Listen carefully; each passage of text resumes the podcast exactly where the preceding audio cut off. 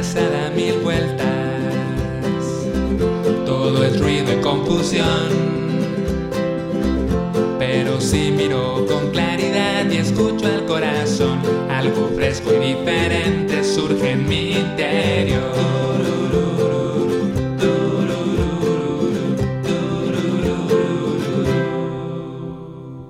Hola, te doy la bienvenida a Meditantes. Gracias por escuchar. Yo soy Pedro y hoy voy a hablar acerca de cómo soltar los pensamientos.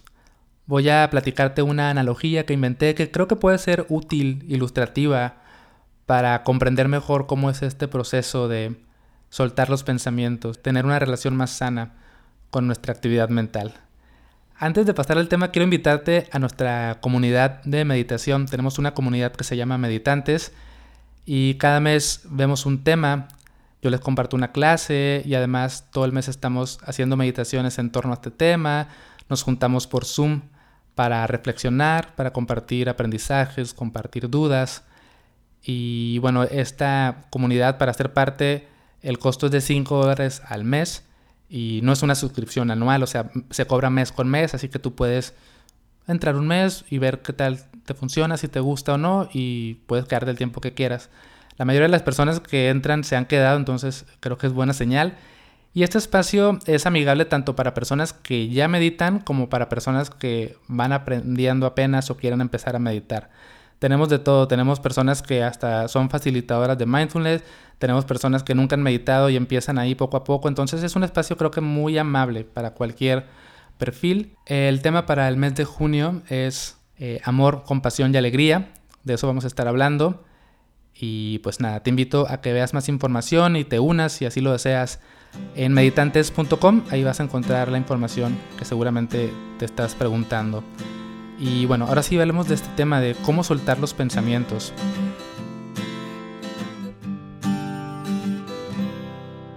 Pues la capacidad de pensar por un lado es maravillosa, ¿no? O sea, pues gracias a que podemos pensar, somos capaces de imaginar, de planear, de recordar, de tomar decisiones, un montón de cosas buenas, pero también esta actividad mental, pues a veces nos quita nuestra tranquilidad, nos hace sentirnos con preocupación, con ansiedad, no nos deja dormir, no nos deja concentrarnos, nos hace saltar de una cosa a otra, es como demasiados pensamientos.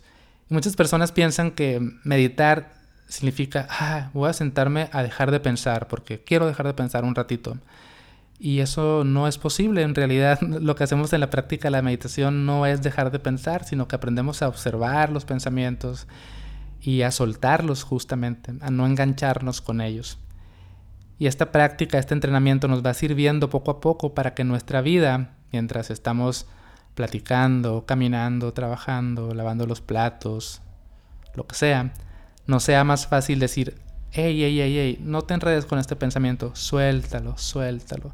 Y en ese soltar es que surge pues un estado de más presencia, de más, de más calma, porque no nos vamos con cualquier pensamiento que llega. Entonces, eh, la analogía que te quería contar es la siguiente. Imagina que tu mente es un empleado que trabaja para ti. Y este empleado es súper workaholic, no puede parar de trabajar. Y por más que tú le digas, hey, ya, tranqui, ya trabajaste suficiente, vete a descansar, no le importa y sigue trabajando sin parar. Y a este empleado le encanta mandar mails.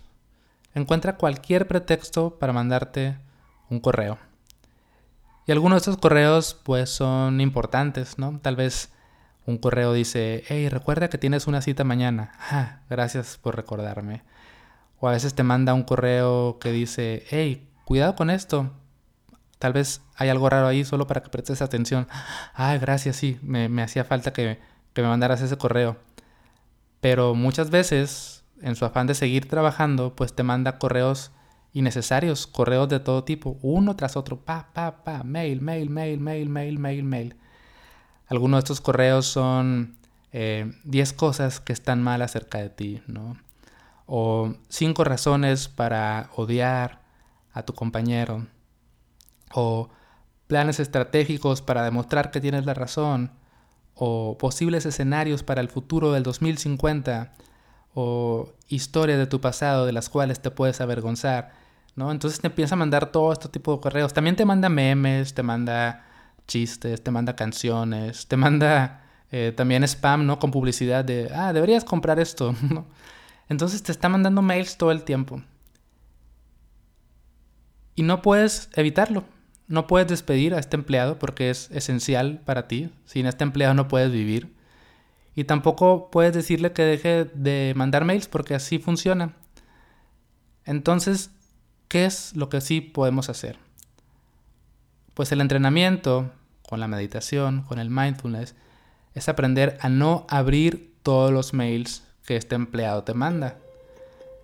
Es a darte cuenta que si te llega una notificación con un mail, puedes tomar la decisión de no abrirlo.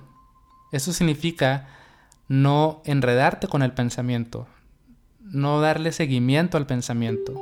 A veces hasta le damos reply al correo, ¿no? O sea, nos llega un pensamiento, lo analizamos, le damos vueltas y luego le contestamos y el pensamiento nos contesta y estamos ahí en un eterno diálogo mental de algo que ni siquiera es necesario, ni siquiera es importante y nada nos aporta. Comprender esto nos hace darnos cuenta que en lugar de esforzarnos por dejar de pensar o por tratar de pensar en otra cosa. Es más sabio poner el esfuerzo en fortalecer esa capacidad de no aferrarnos, de soltar, de dejar ir el pensamiento, de darme cuenta que si me llega un mail, no lo tengo que abrir, o que si me llega un mail y lo abro y lo estoy leyendo, puedo dejar de leerlo y cerrarlo, o si me llega un mail y lo abro y le estoy respondiendo, darme cuenta que no es necesario y soltarlo, ¿no? En la meditación nos sirve mucho tener un ancla, como puede ser la respiración, por ejemplo. La respiración es un lugar al cual regresar, es un recordatorio de que, ey, ey, ey, ey, ey, no te enredes con los pensamientos, regresa, no te enredes, regresa, regresa, regresa. Y ese ejercicio es el que nos eh, ayuda a cada vez ser más capaces de prestar atención y de soltar los pensamientos. Entonces, si tú eres una persona que tiene mucha actividad mental, si te sientes ya como cansada de estar pensando tanto, de darle vueltas a los mismos pensamientos y esto es como ah, ya muy desgastante, pues por un lado quiero decirte que no eres la única persona, la mayoría de las personas pasamos por eso, todos los seres humanos tenemos un empleado workaholic que nos manda mails todo el tiempo y quiero invitarte a que Intentes ver si es posible entrenar esta capacidad de soltar. No te esfuerces por dejar de pensar, esfuérzate por no engancharte. Para esto puedes empezar a cultivar una práctica formal de meditación todos los días, sentarte en silencio, a sentir tu respiración y cada vez que llega un pensamiento, lo observas, regresas. Si llega un pensamiento y te enredas con él y estás dándole vueltas, no pasa nada, te das cuenta y regresas. Y también en tu vida cotidiana, mientras estás haciendo cualquier cosa, date cuenta que los pensamientos van a llegar, van a llegar y que no tienes que enredarte con todos. Y puedes soltar, soltar cuantas veces sea necesario. Y puedes anclarte en tu respiración o en cualquier cosa que puedas ver en el momento presente, el espacio en el que te encuentras, eh, tus sensaciones corporales, cualquier cosa que te ayude a regresar, regresar, regresar. Y todo esto siempre es importante hacerlo con mucha paciencia, con mucho autocuidado, porque es un proceso que requiere trabajo, tiempo y no podemos esperar resultados inmediatos. ¿no? Tenemos que ser muy amables y muy comprensivos con nosotros mismos y con nuestro empleado workaholic. Pero ojo, esta es solo una parte de la meditación. El aprender a estar presente, observar y soltar es una de las funciones, pero hay otra que también es muy importante. Y para explicarla voy a regresar a la analogía del empleado. Si bien no puedes despedir al empleado, no puedes deshacerte de tu mente, si puedes capacitarlo, puedes entrenarlo, puedes darle cariños, puedes llenarlo de sabiduría, puedes hablarle del amor, de la compasión, de la gratitud, de la alegría. Y poco a poco este empleado workaholic va a seguir trabajando, pero tal vez te empiece a mandar mails un poquito diferentes con el paso del tiempo. En lugar de mandarte tantos correos de hate, te vas a, vas a empezar a recibir correos de, hey, ¿ya viste qué bonito está el cielo? O 10 razones para amar y comprender a esta persona. O te puede mandar un correo que diga, hey, tranqui, puedes confiar. O, hey, tranqui, puedes descansar. O te puede mandar un correo que diga, hey, mira qué interesante esta flor. ¿Qué, ¿Qué, puedes aprender de esta flor hoy? No sé.